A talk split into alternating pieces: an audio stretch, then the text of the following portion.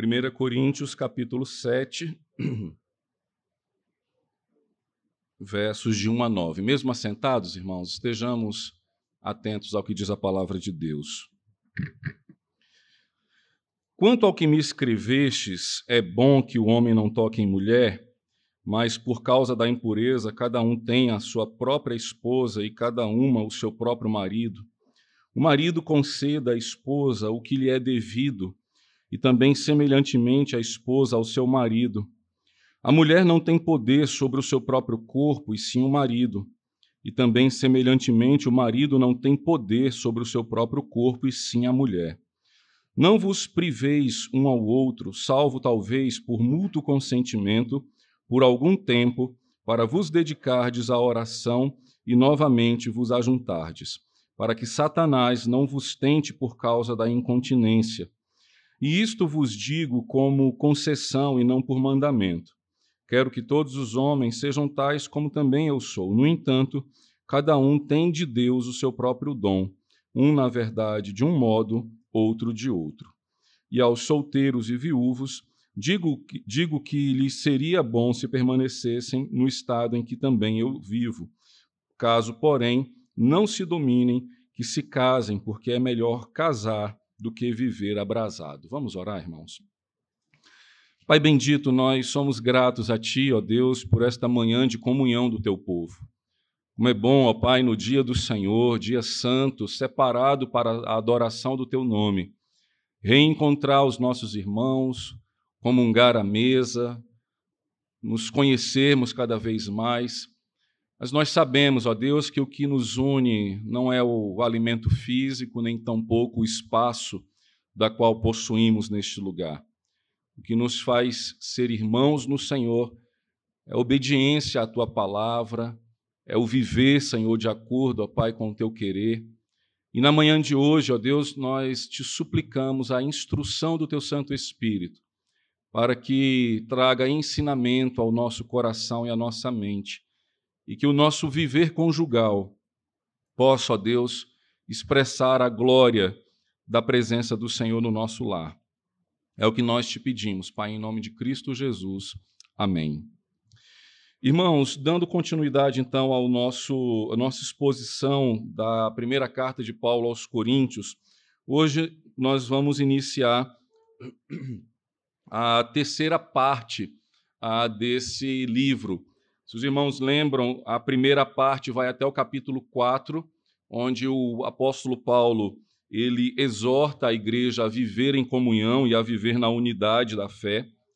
O capítulo 5 e o capítulo 6, o apóstolo Paulo trata sobre a disciplina eclesiástica, ou seja, irmãos que eram membros da igreja, mas o seu testemunho era carnal, era mundano. Eram pessoas que estavam dentro da igreja, mas vivendo segundo os padrões do mundo. E o apóstolo Paulo, então, exortou a liderança daquela igreja a, a não permitir que tais pessoas que estavam manchando o nome do evangelho e trazendo zombaria ao nome do Senhor, que os tais não fossem admitidos na comunhão dos santos. Ele chega, inclusive, a, a mandar que expulsassem da igreja aquele rapaz, aquele jovem que estava em uma relação ilícita com a sua madrasta, que até mesmo os incrédulos, os gentios, ficavam escandalizados com um, um acontecimento e, e, e, uma atitude dessa, e a igreja fazia de conta que, que não era dentro do, do seu próprio arraial que essas coisas aconteciam. Então, agora no capítulo 7, o apóstolo Paulo ele vai responder algumas perguntas que foi enviada a, até ele. Nós cremos que, que foi é, enviada pelos próprios homens que levaram também a, a, a situação da igreja. E aí ele, então, agora passa a responder, digamos assim, as dúvidas que, que a igreja tinha. Isso, se os irmãos observarem, o verso 1 do capítulo 7, ele inicia dizendo: Quanto ao que me escrevestes, ou seja, é, com certeza chegou nas mãos do apóstolo Paulo o que, que estava é, acontecendo também na igreja, e, especialmente em relação a alguns ensinos. Então, a partir desse momento, o apóstolo Paulo ele vai responder questões sobre ah, o casamento. É, mais tarde, no, se Deus assim nos permitir, nós falaremos ah, sobre o divórcio, ou seja, onde ele ensina a igreja para que ninguém se divorcie. Mas observando, queridos, ob, observem comigo atentos o que, que o apóstolo Paulo está tratando. Veja, quando você lê no primeiro verso, quanto ao que me escrevestes, é bom que o homem não toque em mulher, você precisa perceber que esse não é o ensino bíblico. Veja, se você lê, e aí é um parêntese aqui em relação já à, à nossa exposição. Você, nós precisamos ler a Bíblia ah, para aprender dela é, à luz de todo o seu contexto. Quando você pega uma afirmação, é bom que o homem não toque em mulher, é, você percebe que essa afirmação ela é contrária a todo o ensino bíblico e inclusive do, não só do ensino bíblico, como de todo o ensino apostólico.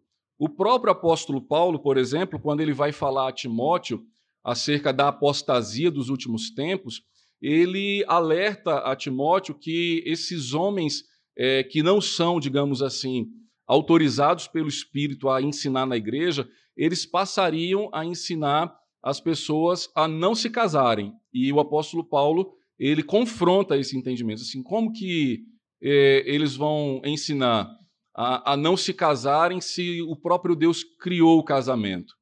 Casamento é uma instituição divina. Então, observe, quando você lê, quanto ao, me, quanto ao que me escrevestes, é bom que o homem não toque em mulher, essa não é uma afirmação do apóstolo Paulo. Isso provavelmente, aí aqui fica é, o porquê do provavelmente, porque nós só temos as respostas é, nós não temos as perguntas que foram enviadas ao apóstolo. Então, de alguma forma, a gente precisa deduzir quais foram as perguntas, mas, à luz de todo o contexto bíblico, fica claro que o apóstolo Paulo não está ensinando e não está dizendo que a condição melhor do homem seria que ele não se relacionasse com a mulher. Isso é, seria uma heresia do próprio apóstolo. Então, é, o que, que, nós cremos, o que, que a, a tradição é, cristã reformada entende. Entende que essa primeira frase acerca daquilo que foi escrito ao apóstolo Paulo, na verdade, foi dito por eles. Veja, uh, se os irmãos observarem dentro da, da, da, do assunto da disciplina eclesiástica e, e, e do próprio contexto cultural dos coríntios, a imoralidade sexual ela era assim um pecado evidente, não só da sociedade da cidade de Corinto, como também da igreja. Então, uh, acerca do casamento, chega aos ouvidos do apóstolo Paulo que alguns irmãos da igreja, para não viverem a imoralidade uh, sexual, para não, digamos assim, incorrerem no pecado da sexualidade fora do ambiente do casamento, alguns estavam ensinando então, a, a abstinência total da sexualidade. É, é, mais ou menos isso que, que o apóstolo Paulo vai agora contra-argumentar, ou seja, nós temos um problema, a imoralidade sexual. Haviam templos pagãos na cidade de Corinto, templos ao deus Baco, à deusa Diana, onde a prostituição era uma liturgia sagrada, era onde as pessoas ali, digamos assim, cultuavam a essa divindade. Alguns irmãos na igreja, escandalizados com isso, o que, que eles passaram a ensinar? Não toque em mulher, ou seja, não se relacione. Eles saem de um extremo e vai para o outro. E aí o apóstolo Paulo vai dizer assim: olha, não, não é bem assim. Não é a incontinência, não é a abstinência do relacionamento é, sexual que vai lhe tornar puro, que vai lhe tornar santo. Então, qual é o ensino? Aí ele diz: mas por causa da impureza, cada um tem a sua própria esposa e cada uma o seu próprio marido. Veja, diante do problema da imoralidade, alguns irmãos estavam dizendo assim: não namore, não case, não pegue na mão, não beije, não abrace, ou seja, evite qualquer tipo de contato natural, físico, com o sexo oposto, com a, com a mulher, no caso aqui, Obviamente, nós entendemos que o relacionamento aceitável por Deus é um relacionamento heterossexual. E aí o apóstolo Paulo vai dizer assim: não, isso aí não vai trazer vitória contra a impureza. E aí ele vai apresentar para a igreja dizendo o seguinte: olha, só existe um lugar, um momento onde a sexualidade ela é santa, onde a sexualidade ela é aceitável e é para o qual ela foi proposta. E que ambiente é esse? O casamento. Então, ele está dizendo o seguinte: a, a ação contra a, ao pecado da imoralidade não é você correr para a natureza, para a cachoeira e viver dentro de uma caverna, sem contato com ninguém. Não, mas é que você, sendo homem, tenha a sua própria esposa e você, sendo mulher, tenha o seu próprio marido. Ou seja, o único lugar onde a sexualidade ela é vivida para a glória de Deus é dentro do ambiente matrimonial. Então, o apóstolo Paulo, em primeiro lugar, irmãos, ele apresenta o casamento como um meio de graça de Deus para as nossas vidas. Por quê? Porque o Senhor nos fez homem e mulher. Naturalmente, o Senhor nos fez seres sexuados, ou seja, nós temos libido, nós temos desejo, nós temos atração.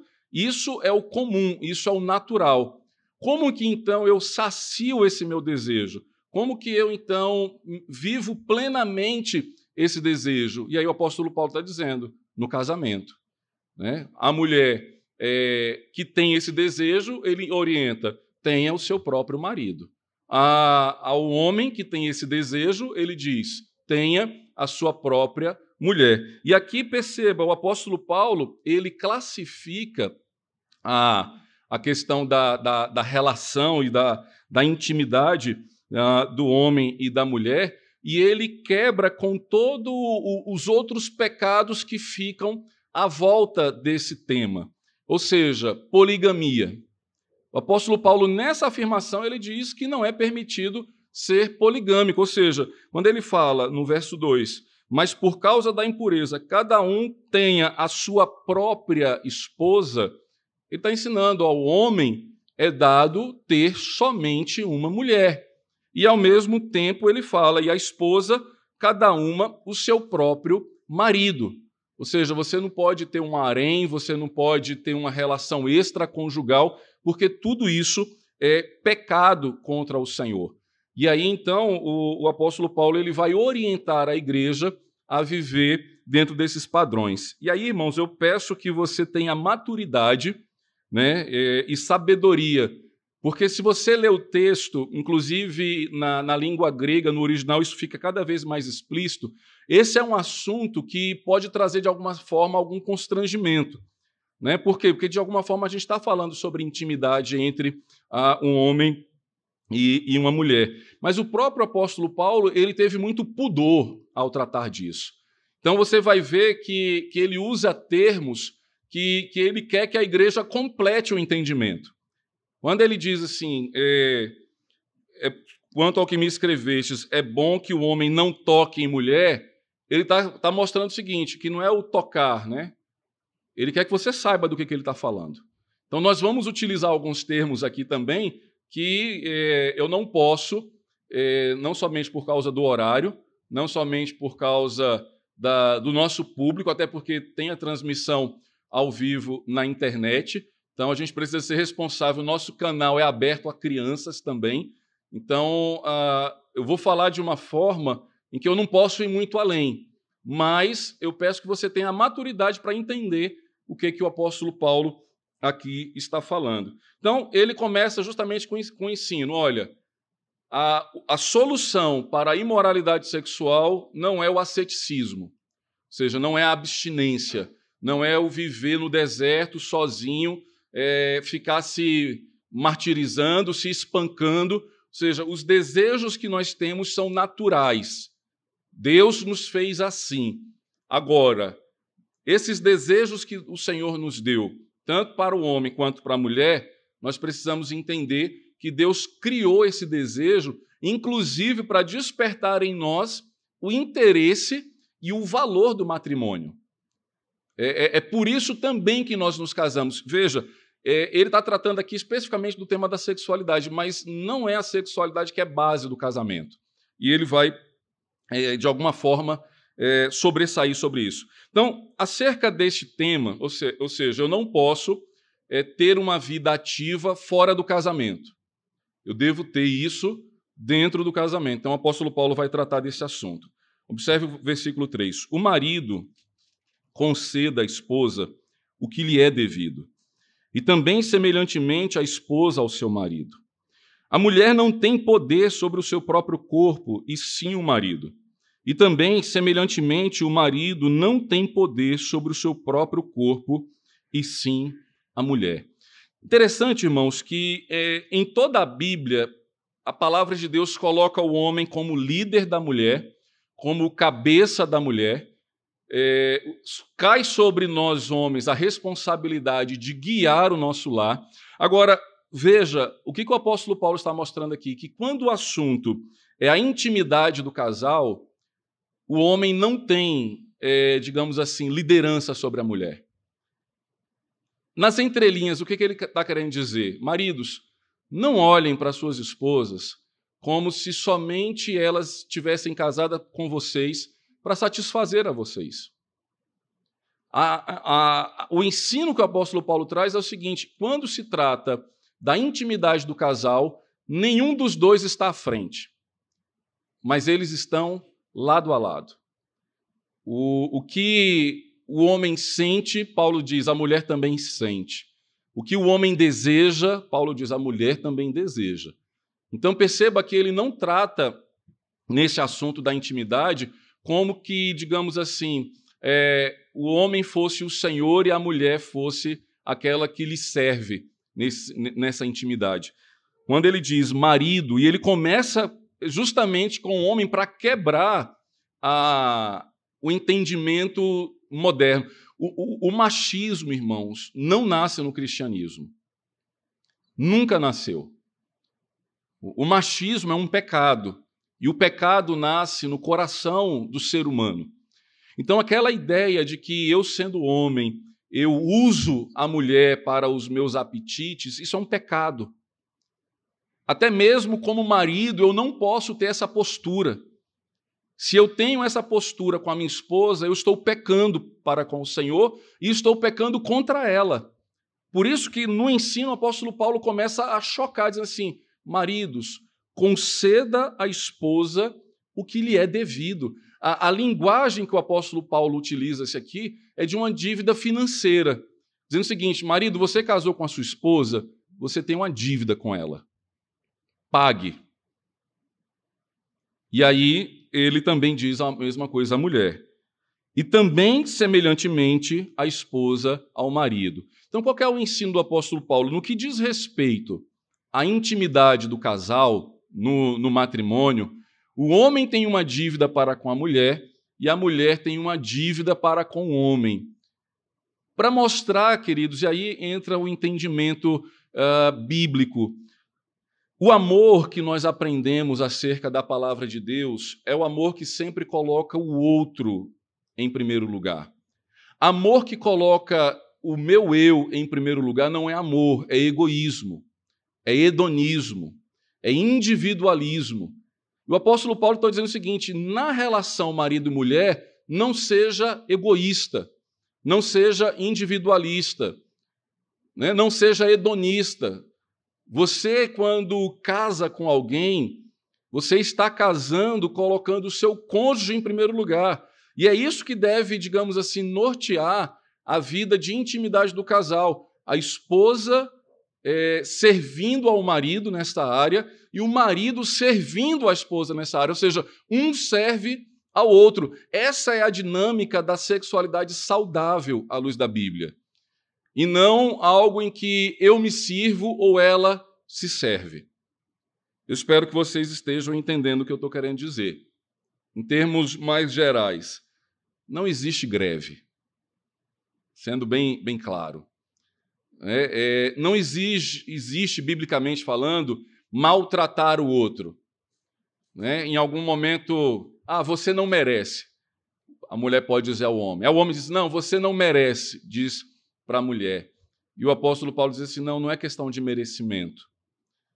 É, não é questão de, de porque ele fez isso para você ou ela fez isso para você, e aí em contrapartida, ou seja, intimidade conjugal não é troco. Intimidade conjugal não é sobra. Intimidade conjugal é inteireza, é consciência de obediência a Deus.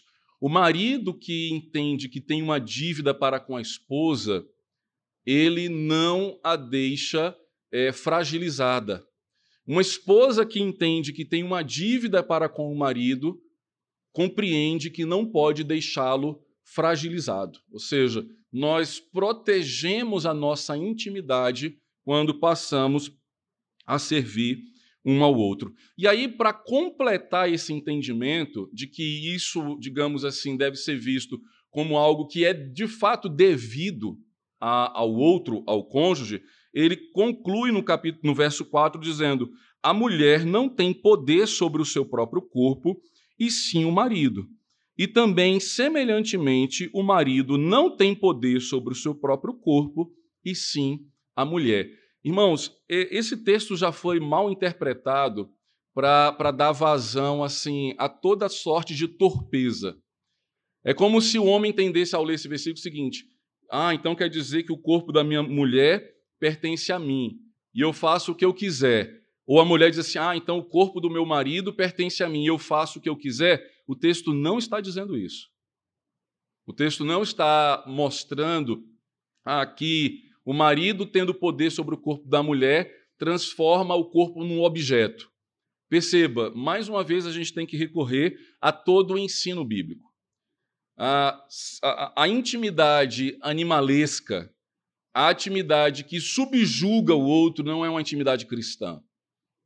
Isso, isso é visto como natural no mundo.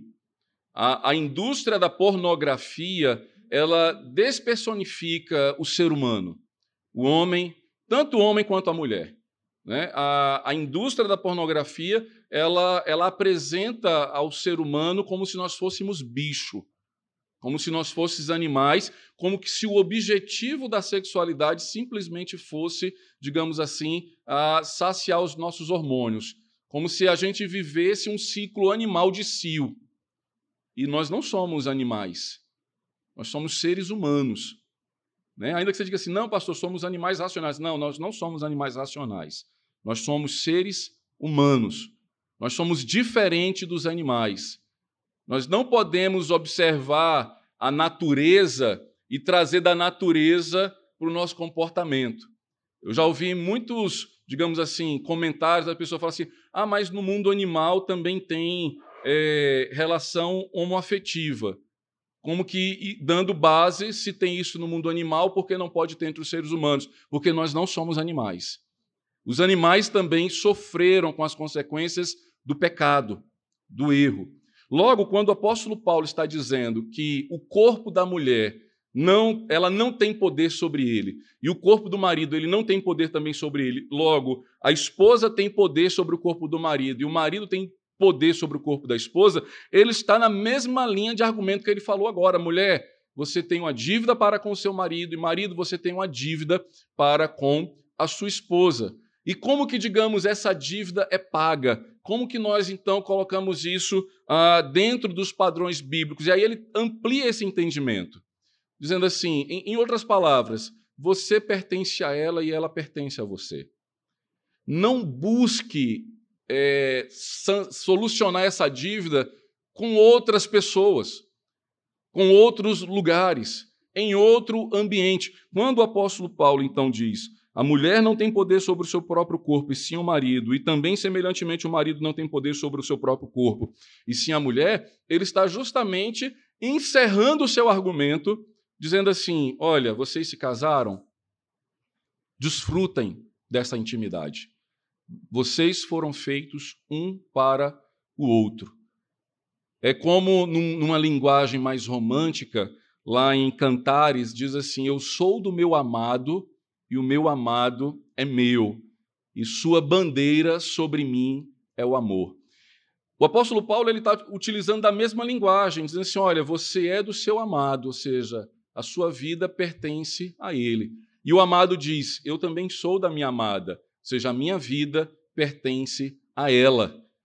É num contexto em que ele fecha o ciclo, ou seja, não cabe mais ninguém nesse relacionamento. Nesse relacionamento do qual o casal tornou público diante de Deus e diante dos homens que agora eles estão vivendo uma relação marido e mulher, não tem mais espaço para ninguém. Ou seja, o que é seu homem, marido, pertence à sua esposa, não pertence à sua secretária, não pertence à sua vizinha, não pertence à ex-namorada. Em outras palavras, dizendo, mulher, ah, o que você tem pertence ao seu marido, não pertence a, ao seu colega de trabalho, não pertence ao seu vizinho, não pertence ao seu ex-namorado. Então, ele apresenta aqui justamente o, o modelo de fidelidade conjugal.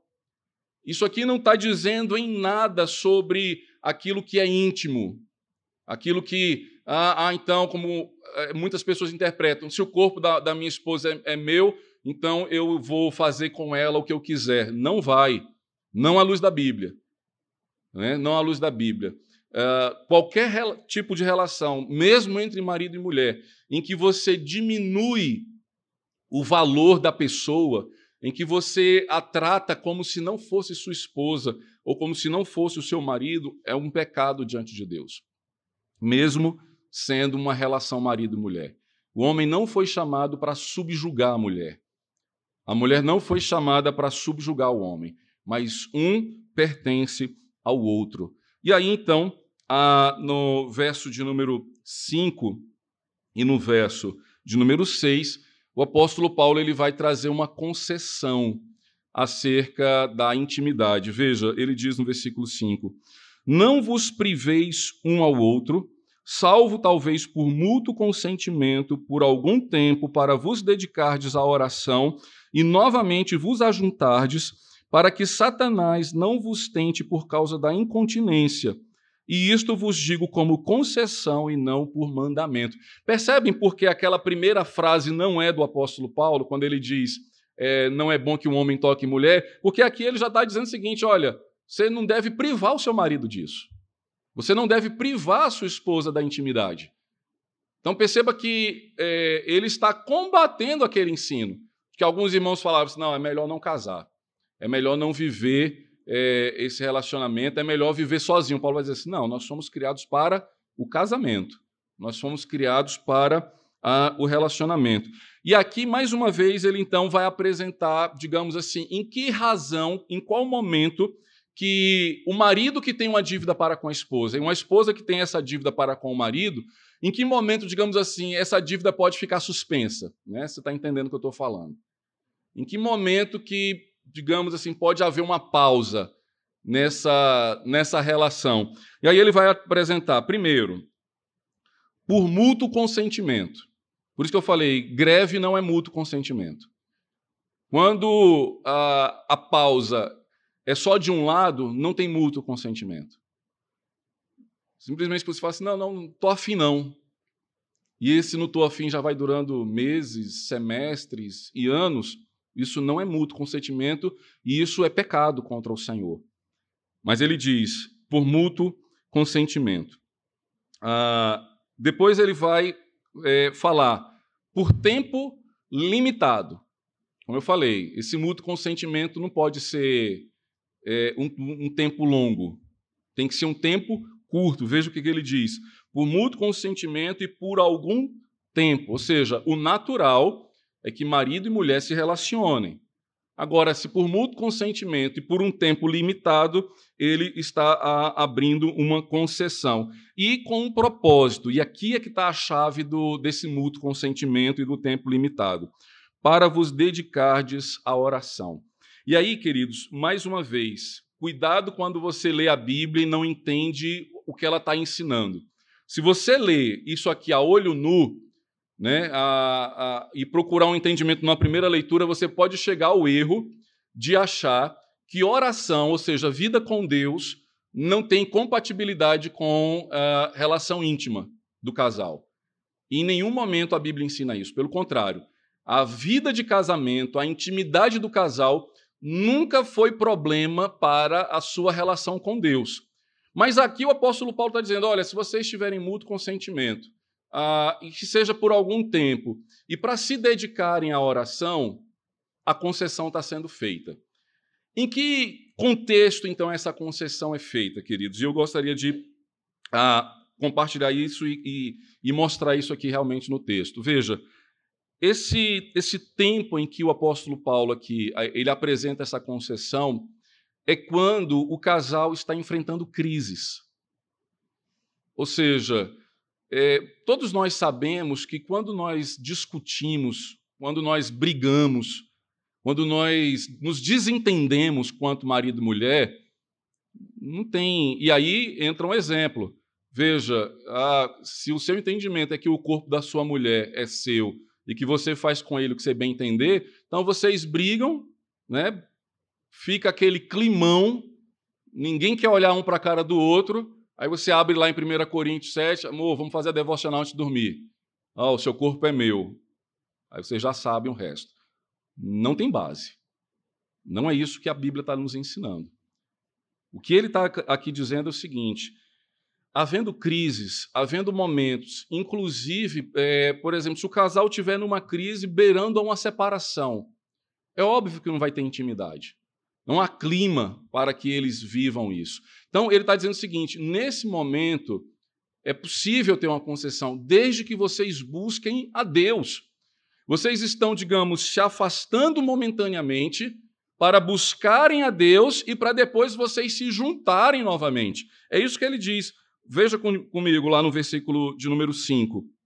Para vos dedicardes à oração e novamente vos ajuntardes, para que Satanás não vos tente por causa da incontinência. É, casais que estão em crise, sendo acompanhados pastoralmente, às vezes por terapeutas, às vezes por pais e amigos, a Bíblia está falando o seguinte: olha, tudo bem, é, é, é aceitável que nesse momento vocês não desfrutem da, da intimidade conjugal, mas isso precisa ser por mútuo consentimento, por tempo limitado, e o objetivo dessa vida de oração que vocês vão ter é para que vocês se reconciliem, é para que vocês se perdoem, é para que vocês voltem à intimidade natural para o qual vocês também casaram. Volto a dizer mais uma vez: nós não somos bicho. Todos nós sabemos que a, a intimidade do casal, isso, isso é uma construção, isso é uma consequência de um relacionamento que é cultivado, de um relacionamento que é posto numa base de respeito, de admiração, de carinho, de proteção. Aí sim, a, a, o leito matrimonial será, digamos assim, um, um, lugar de gozo, de prazer, de deleite. Não por obrigação, não por aquilo que ah, é faca no pescoço. Então perceba que o apóstolo pode dizer o seguinte: então, o momento de vocês agora é de conflito, então tudo bem, orem. Orem e voltem logo. Por quê? Porque você não vai orar e vai voltar assim dizendo: olha, eu orei, eu li a Bíblia, eu conversei com o um pastor e ele falou que era para a gente se separar, é para a gente se divorciar. Não vai ter esse ensino a não ser com as cláusulas de exceção que a própria palavra de Deus também apresenta. Então, depois que eu busco a Deus, eu sou levado ao arrependimento. Por que, que minha esposa ah, não tem tido o prazer de se relacionar comigo? O que, que eu tenho provocado a ela? Né? O, o, eu acho que ela é uma máquina que tem que me saciar. Se o meu pensamento é esse, o meu pensamento ainda é carnal. Meu pensamento ainda é machista de achar que, que ela tem que estar pronta e, e ao meu dispor sempre que eu quiser. Esse não é o pensamento bíblico. Né? Eu preciso lavar uma louça, né? preciso elogiá-la, dizer que ela está linda, que ela está cheirosa, que, que ela é a única mulher da minha vida. O resto é igual água de cachoeira, não volta mais. Né? Não, não tem como retroagir. Agora, se eu acordo dando coice, xingando, brigando, só dificultando a vida do outro, é água de cachoeira também, mas a pancada é outra. Perceba que o apóstolo Paulo ele está tratando de um assunto que eu não posso fugir, ou seja, se eu briguei com a minha esposa, eu vou ter que me reconciliar. Eu não vou poder viver brigado com ela para sempre. Ela não vai poder viver brigada comigo para sempre. Então nós vamos orar, nós vamos buscar a Deus e é, nos juntarmos novamente. Ou seja, esse para vos ajuntardes novamente é a reconciliação, né? é o andar na presença de Deus e a restauração da intimidade do casal. A partir do versículo número 7, queridos, ele já vai começar a, a, a, apresentar qual que é, digamos assim, a cláusula de exceção para o casamento. De, veja, quero que todos os homens sejam tais como também eu sou. No entanto, cada um tem de Deus o seu próprio dom. Um, na verdade, de um modo, outro de outro. Todos nós sabemos que o apóstolo Paulo, é, quando ele se converteu e quando ele é, tornou-se apóstolo, é, a, o estado civil que a tradição cristã, digamos assim, aplica ao apóstolo Paulo é de viuvez. Por que de viuvez? Porque existia uma, uma regra, Paulo, antes de se converter, ele era um rabino. Alguns chegam, inclusive, a dizer que talvez ele pode até ter sido abandonado pela sua própria esposa, o que nós não cremos nessa, nessa opção. Mas o rabino, ele tinha que ser casado, e Paulo era rabino. Né? Então, levanta-se a, a, especulação que quando ele se converteu ao cristianismo, a sua mulher não quis, né? digamos assim, ou ela não se converteu, ou de que ele era, então, viúvo. E essa é a, digamos assim, o que a tradição cristã crê, que o apóstolo Paulo, quando se converteu, ele já era viúvo. Então, quando ele diz, quero que todos os homens sejam tais como eu sou, isso não quer dizer literalmente solteiros. Mais uma vez, se o apóstolo Paulo estivesse estimulando a igreja a que os solteiros não se casassem, nada do que ele falou até agora faz sentido. E o que ele escreveu nas outras cartas. Então, entendendo que ele era viúvo, ele está falando, quando ele está dizendo assim, tal como eu sou, ele está falando de um estado de viuvez. Por quê? Veja o que ele continua dizendo. Versículo 8. E aos solteiros e viúvos digo que lhes seria bom se permanecessem no estado em que também eu vivo. Por, caso, porém, não se dominem, que se casem, porque é melhor casar do que viver abrasado. Então, perceba, uh, o que o apóstolo Paulo vai ensinar? Que o celibato né, ele é um dom. E, é, essa é a exceção. A maioria dos seres humanos não tem esse dom. Poucos têm. Poucas mulheres, poucos homens têm esse dom. Esse dom não quer dizer que você não tenha libido ou que você não tenha atração por outra pessoa. O dom do celibato é, é entender um, um voto de uma circunstância maior. Por exemplo, eu conheço uh, missionários que trabalham em, em, em lugares hostis ao evangelho e que eles decidiram ir sozinhos. Né? Falaram assim: olha, eu entendo que levar uma família para esse ambiente é, é algo que eu estarei não somente dificultando o meu trabalho lá, mas de não querer levar essas pessoas. Isso é uma regra? Não. Então, todo missionário que a gente for enviar para um lugar inóspito, a gente vai mandar ele sempre solteiro ou sozinho? Não. Isso é uma exceção. Uma exceção de quem? De quem compreendeu, né, de quem entendeu que ele deveria ou ela deveria permanecer sozinho. Naturalmente, nós não temos esse dom. Então, o, o apóstolo Paulo ele diz: no entanto, cada um tem de Deus o seu próprio dom tem pessoas que ficam viúvas e entendem que o melhor é vivenciar esse dom, de não casar-se novamente, de não viver ah, um, um, outro, um outro relacionamento matrimonial, que à luz da palavra de Deus ele poderia. Ao viúvo é permitido, à viúva, à luz da palavra de Deus é permitida casar-se novamente. E aí então ele vai dizer: E aos solteiros e viúvos digo que lhes seria bom se permanecessem no estado em que também eu vivo. Essa expressão solteiros aqui, ela, ela pode ser melhor entendida como divorciados. Não é o solteiro que nunca se casou. É como se ele estivesse dizendo assim: olha, aqueles que já vivenciaram o casamento, né, que estão agora solteiros, e também aos viúvos. E porque é, o viúvo ele, ele poderia também entrar nessa classificação aqui do solteiro, porque não é um solteiro que nunca casou. Então, o viúvo já foi casado, está solteiro, alguém que já foi casado, está divorciado também está solteiro. E aí ele repete essa expressão, né? Viúvos. E aí a gente tem que lembrar o seguinte, que o viúvo, na, a viúva principalmente, dentro da igreja, é, é, ela tinha uma classificação diferenciada. Né? Se fosse uma jovem, a orientação era que ela casasse de novo.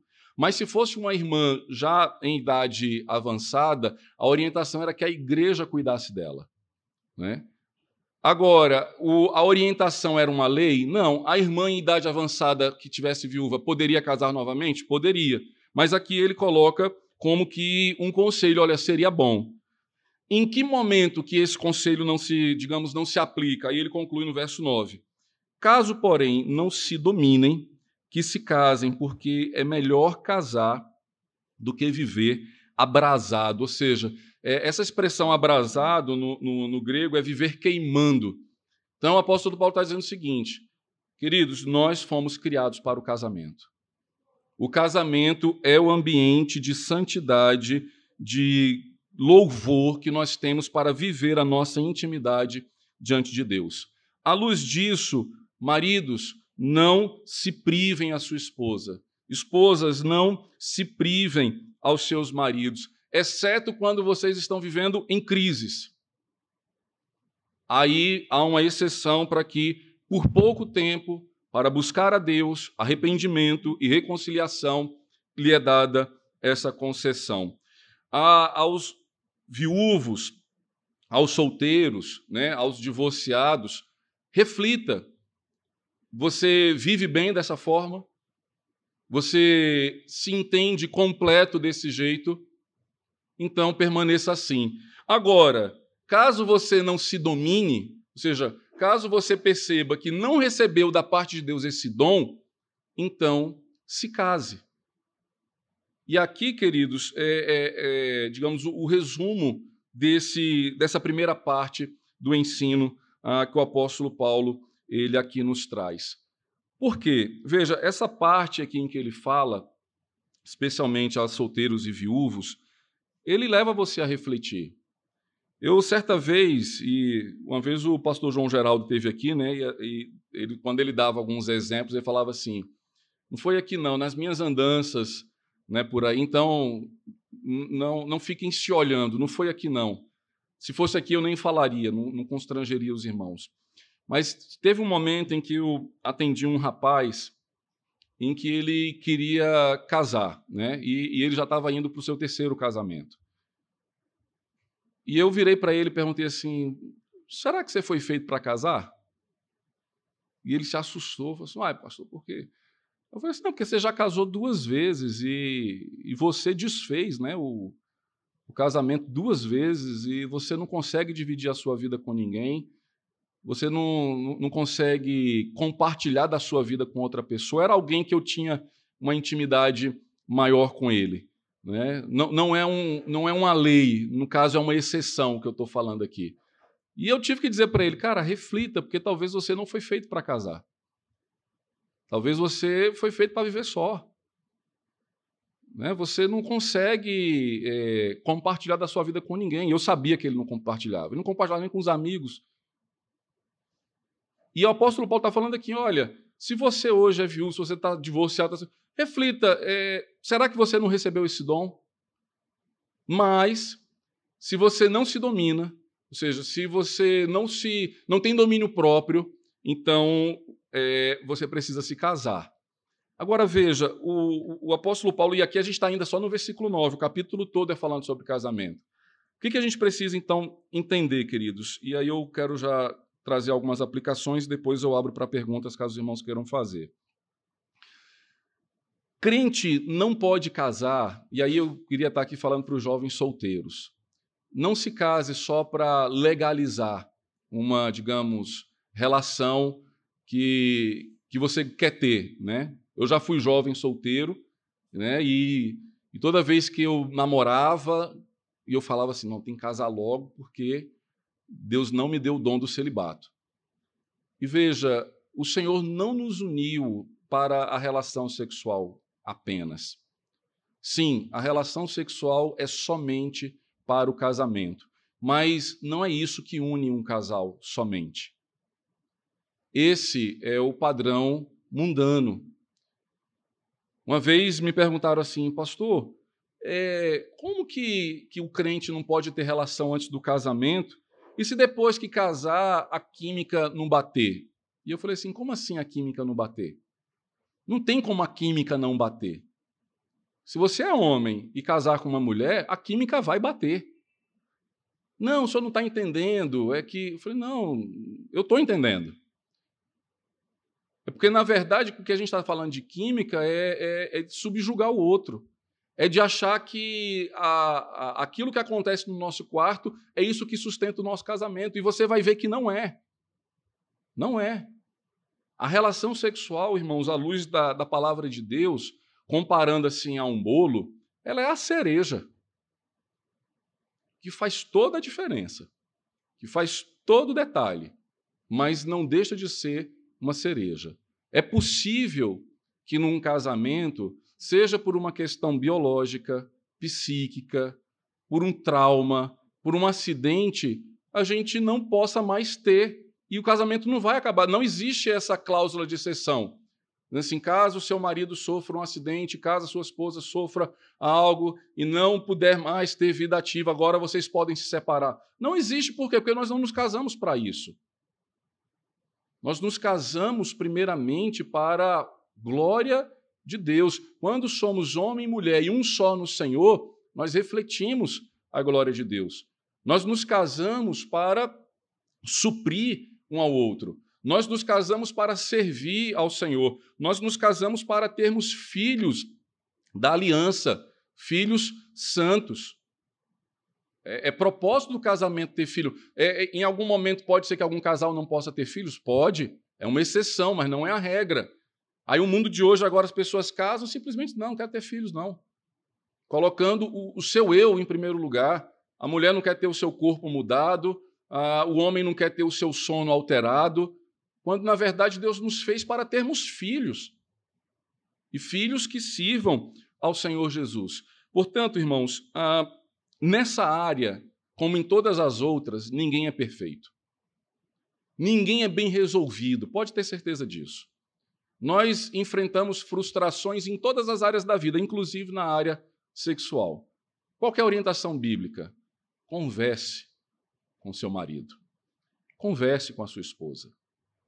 Abra o seu coração, diga aquilo que lhe satisfaz, aquilo que não lhe satisfaz. Diga se você está se sentindo usado ou se está se sentindo amado. É preciso que o casal abra o coração um para os outros, um para com o outro. É preciso que vocês se tratem como amigos.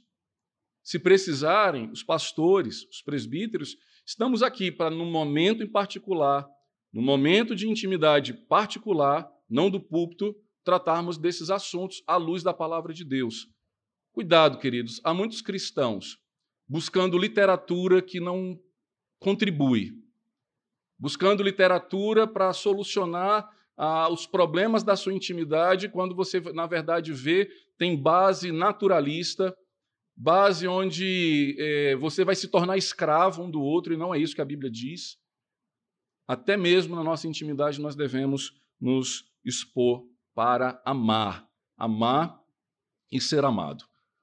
Estamos à sua disposição para que depois você, é, caso precise de, de ajuda, de maior entendimento, né? Então, como eu falei, não dá para abrir tudo aqui, para falar, mas se você nos procurar, a gente não tem nada que, que não converse, tá bom? É, vou abrir para perguntas e aí façam perguntas com moderação também, tá bom? Para não deixar o pastor constrangido aqui na frente de todo mundo. Mas caso seja algo que ficou em dúvida do texto, estou à sua disposição. Alguém tem alguma colocação? como eu imaginei. Opa, Luiz, olha lá o que você vai perguntar, viu?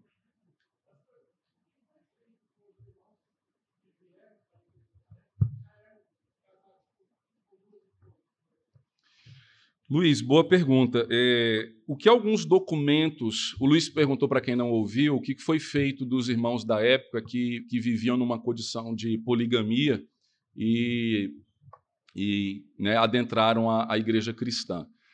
Alguns documentos históricos, aí, especialmente dos pais da igreja, é, que também não é uma regra, é, mostra que a, a, cultura, né, digamos, que foi alcançada pelo Evangelho, que ainda tinha essa prática, uh, o marido deveria honrar a primeira esposa, aquela que era a sua esposa, digamos, porque até dentro da. da o, o, pastor André pregou, se eu não me engano, domingo passado, André, sobre, né, sobre a questão de H e Sara. Então, assim, é, é, Sara era a esposa de Abraão, agora Abraão ele tinha compromissos com H.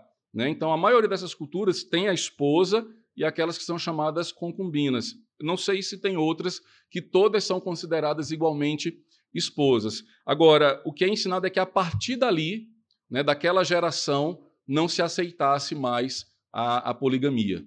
Né? Então, assim, alguns eu já vi que o, o marido ele tinha que honrar somente aquela que era devidamente a sua esposa, não, não abandonar na questão do sustento e tudo da, da, das demais, mas que a geração seguinte não, não poderia mais ter essa prática.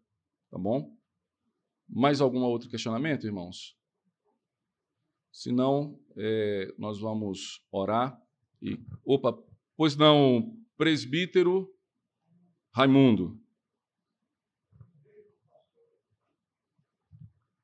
O, diante da, da minha vida, é, eu tinha vontade de casar e ter uma família. E deve ser esse o objetivo de cada ser humano, né? de Sim. cada homem, principalmente, de ter uma família. E a Bíblia ensina claramente que tem um namoro. Hoje é diferente. Namoro já, já é ficar e tu vê é, é, é diferente. Mas o namoro, na verdade, é para conhecer. Sim. É para conhecer. E durante esse período, não tem envolvimento nenhum. Uhum. Porque a, a, a, maior parte hoje, infelizmente, o caso de, de, de, Abraão com Agar, por exemplo, ele se envolveu porque não podia se comprometer. Uhum. Ele não podia se comprometer. Então, mesma coisa hoje. Às vezes, o, um casal, dentro, principalmente dentro da igreja, é orientado e, e não tem ninguém que erra sem saber que está errando. Uhum. Então a gente tem que ter muita firmeza, muito compromisso com Deus. Quem tem compromisso com Deus não se envolve com o que não, sabe, não, com o que não pode se comprometer. Sim. Essa é a minha, a, a minha é. visão. Eu sempre alerto. E o senhor está certo. O, os meus filhos nesse sentido.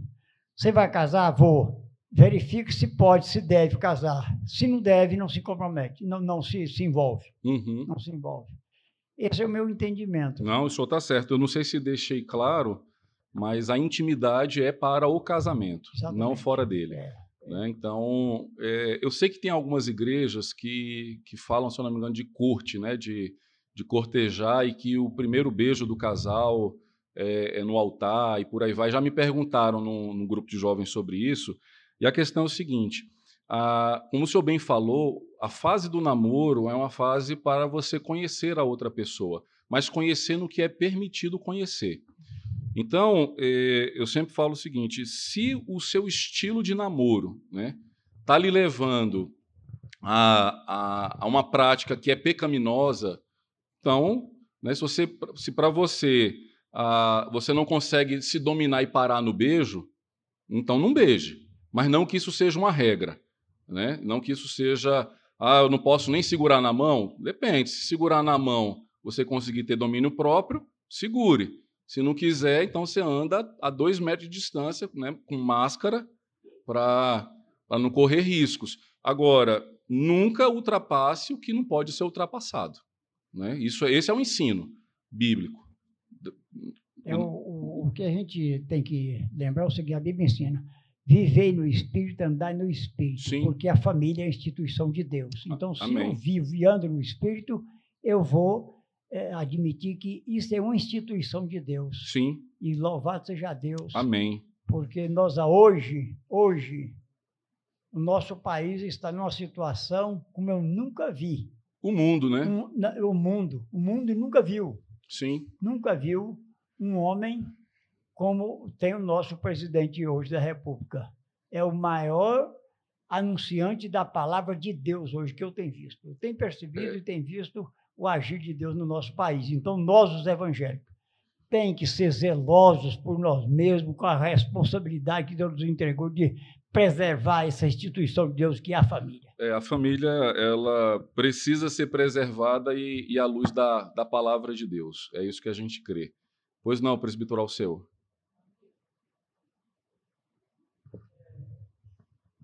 Fala no microfone, sem me apertar, por favor, viu? Se é meu vizinho, se sua porta amanhecer suja, é por causa da pergunta de hoje. O apóstolo Paulo, aqui na primeira carta aos Coríntios, ele, ele, ele, ele, no capítulo 7, você falou bem, né? Ele começa a responder algumas questões. E ele responde até o último capítulo. São Sim. cinco questões.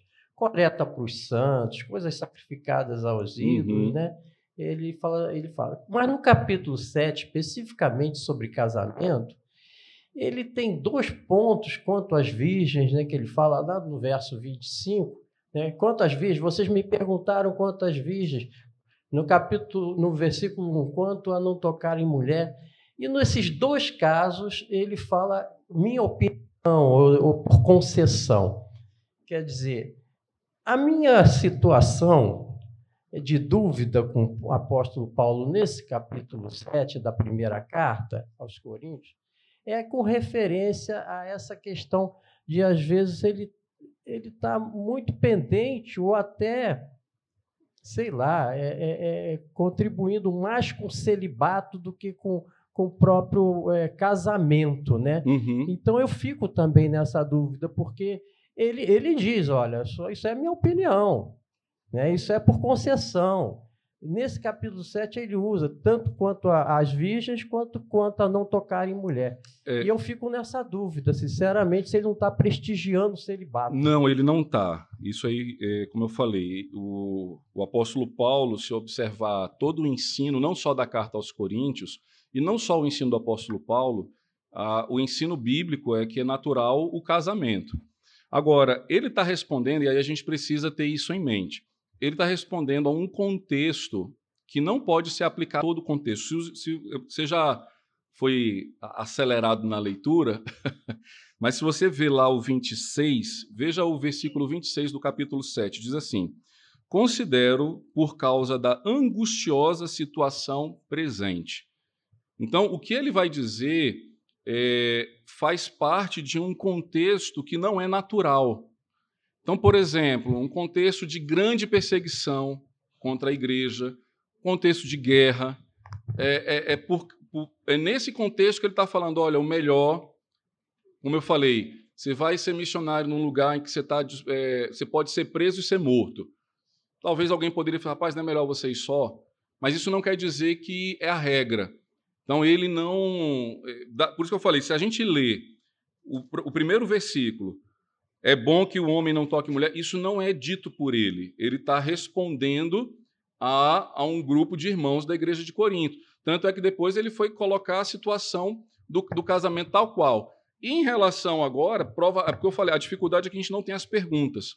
Né? Mas provavelmente a situação da igreja, é, que ele coloca aqui, a angustiosa situação presente, isso é que dá ele, digamos assim, a, a exceção de assim, ó, o meu conselho. E aí a gente outras pessoas podem perguntar: o apóstolo Paulo pode falar isso assim? Digo eu, não, o Senhor pode. Ah, então o pastor Mazinho também pode? Não pode. Por quê? Porque o apóstolo Paulo, não somente ele, mas os apóstolos, eles receberam autoridade na composição do cânon. Entendeu? E o pastor Mazinho não recebeu essa autoridade. Eu falo da doutrina dos apóstolos, da doutrina cristã. Então, isso aqui que a gente vai, vai chegar lá no, no- quando ele for falar do- dos problemas em tempos de tribulação, é um conselho que pode ser dado. É, Ele está ele tá bem contextualizado, é lógico. Sim. Esse capítulo 7, ele começa a responder as perguntas logo no verso 1. Né? Agora, quando ele, ele fala esse verso 26 aí que você falou, ele começa o verso 26 falando que é quanto às virgens, e ele começa o 26 dizendo: Considero Sim. pela situação que vocês estão vivendo. Isso. Quer dizer, então é uma situação que me Extraordinária. Ah, tá. É uma situação extraordinária. Né? É, quando eu servi no Exército, é, eu conheci alguns jovens aspirantes que, que tinham a ideia de não casar. Né? É, inclusive, na época que eu entrei no Exército, o, o general Enzo, se eu não estiver enganado, você, você conheceu ele, Marcos? O general Enzo é celibatário. Né? E, e ele entendeu que a vocação militar não daria a ele conforto para constituir uma família. Ele não é homossexual, nem nada disso. Mas ele, ele chegou a ser comandante do exército, entendendo que a condição de vida dele não lhe daria. Ah, então todo mundo tem que fazer como ele fez? Não, foi dado esse dom a ele. Né? Ah, em tempos, né, se a gente estivesse na Ucrânia agora e você falasse, ah, estou pensando em casar, eu diria, ó, não é o melhor momento. Não dá nem para fazer a cerimônia. Então, o apóstolo Paulo aqui está tratando de, de uma situação extraordinária. Tá bom? Mais alguma colocação, irmãos? Melissa? É, compartilhando o que o irmão Alceu falou, a gente também percebeu isso. Claro que vai ser tratado né, mais tarde o restante, mas é, em alguns momentos Paulo fala: é, ordeno eu, ordeno não eu, mas o Senhor. Em outros momentos ele fala: aos mais digo eu, não o Senhor. Né, aqui no, no 10 ele fala: aos casados ordeno. Uhum. Não eu, mas o Senhor, e no 12. E lá no, no 26, que o irmão Alceu citou, que é o das virgens, ele fala que ele não tem esse mandamento dado pelo Senhor, Uhum. mas como ele se considera, pela misericórdia de Deus, ser fiel a, a transmitindo aos irmãos, então ele dá o conselho, mesmo não tendo um É. mandamento do Senhor. Foi dessa forma que eu entendi. Isso. é, Hoje à noite, né, nós vamos continuar no versículo 10. A Melissa já leu quando ele fala assim: ora, aos, casado, aos casados ordeno. Aí quando ele coloca assim, não eu, mas o Senhor, por quê? Porque isso é, uma- é um mandamento. Então, assim, divórcio não é. um- no- no- tem as cláusulas de exceção que a gente vai ver também à luz da Bíblia. Mas quando ele diz, olha, é o Senhor, aí não é um conselho. Né? Não interessa quais sejam as circunstâncias. É um mandamento do Senhor. Em outros momentos, ele vai dizer: olha, é, o Senhor não diz, mas eu, eu, eu aconselho a isso. E aí a gente tem que ver qual o contexto que ele está aconselhando. O conselho não pode, é, mesmo sendo dado pelo apóstolo, tornar-se uma lei, né? porque ela contra, iria contradizer o ensino bíblico. Ok? Mas. Isso. Aham. Sim. É. Dou minha opinião, está bem claro no verso 25. Por isso que me deixa. Eu acho que o Paulo privilegia o celibato. Não, privilegia não. né? Por isso que por isso que é bom a igreja ter um pastor, ter três, para na hora da leitura vocês mandam o zap, vamos vamos estudar. A hermenêutica bíblica ela não pode ser é, naturalmente a gente quer interpretar tudo literal. Por exemplo, eu já ouvi gente é, falando assim, olha, né, quando dá alguma coisa errada, bem que o apóstolo Paulo disse, é bom não tocar em mulher. Eu falei, não, não foi ele que disse isso. Está escrito lá, mas não foi ele que disse. Tá bom? É, o presbítero Paulo, eh, eu devia ter orado antes. Ele pediu o microfone e a ameaça que eu fiz ao, ao senhor, eu faço ao senhor também, viu? Dependendo da pergunta, seu carro pode amanhecer com o pneu furado. Eu me sinto devidamente ameaçado. É, não, é, é, eu acho assim que Deus colocou as coisas de uma maneira bem, bem direta. Abençoa a relação homem-mulher do jeito que nós estamos falando dentro do matrimônio. E existem três situações que são colocadas por Deus como pecado na relação homem-mulher. Se envolve dinheiro, é prostituição. Se não tem casamento, é fornicação. E se tem o casamento, é adultério. E as três são considerados pecados para o Senhor. Então, essa relação homem e mulher, você tem que ter esse cenário diante de você. Uhum. Se você aceita a Jesus como o seu único Salvador e é um cristão, você tem que ter isso claro. E aí Tem o namoro e tem outras situações. Se tem dinheiro, prostituição, pecado. Se não tem casamento, fornicação, que também é pecado. E se tem casamento envolvido e você sai disso, é adultério. adultério. E esses três são pecados diante Sim. do Senhor. Olha, é bom ir até o apóstolo Paulo, que ele explica bem direitinho, né? É não, presbítero, perdão. A gente foi na, na fonte. Amém, queridos? Então, é, mais uma vez, não espere o casamento chegar a um ponto de ser irreversível. Conte conosco, todos nós, pastores, presbíteros, diáconos, crentes novos, crentes velhos, recém-casado, 35 anos de casado, todos nós passamos por dificuldades na, na relação matrimonial. E o nosso socorro está na orientação bíblica. O que, que Deus nos ensina a fazer disso? E a gente, como igreja, quer lhe apoiar a você viver plenamente a, a sua relação matrimonial, sua relação conjugal. Tá bom? Vamos orar ao Senhor e depois a gente vai ter os momentos de, de intercessão. Pai querido, nós te agradecemos, ó Deus, pela instrução da tua palavra. Que nós possamos, ó Deus, tratar o nosso cônjuge com a devida integridade, ó Deus, o amor e respeito para o qual o Senhor nos fez um para o outro. Que não haja, ó Deus, a dificuldade tal que venha a romper esses laços mas que diante dessas lutas, ó Pai, que enfrentamos no, no nosso casamento, que nós possamos, com a graça do Senhor, superá-los, é, amadurecermos, ó Deus, diante deles e vivenciarmos, ó Pai, a, a, toda a potencialidade do amor conjugal para que o Senhor nos tem é, proposto. Que nós possamos verdadeiramente cuidar das nossas esposas, que as nossas esposas, ó Deus, cuidem dos seus maridos, que haja clareza, ó Deus, na, na comunicação, que possam cada um ah, ter o bom interesse, ó Deus, de falar ao outro, não para machucar, não para denegrir ou diminuir o outro, mas para que juntos os casais desta igreja possam crescer diante do Senhor, crescer em todas as áreas da qual o Senhor nos tem colocado. É o que nós te pedimos, Pai, em nome de Cristo Jesus. Amém.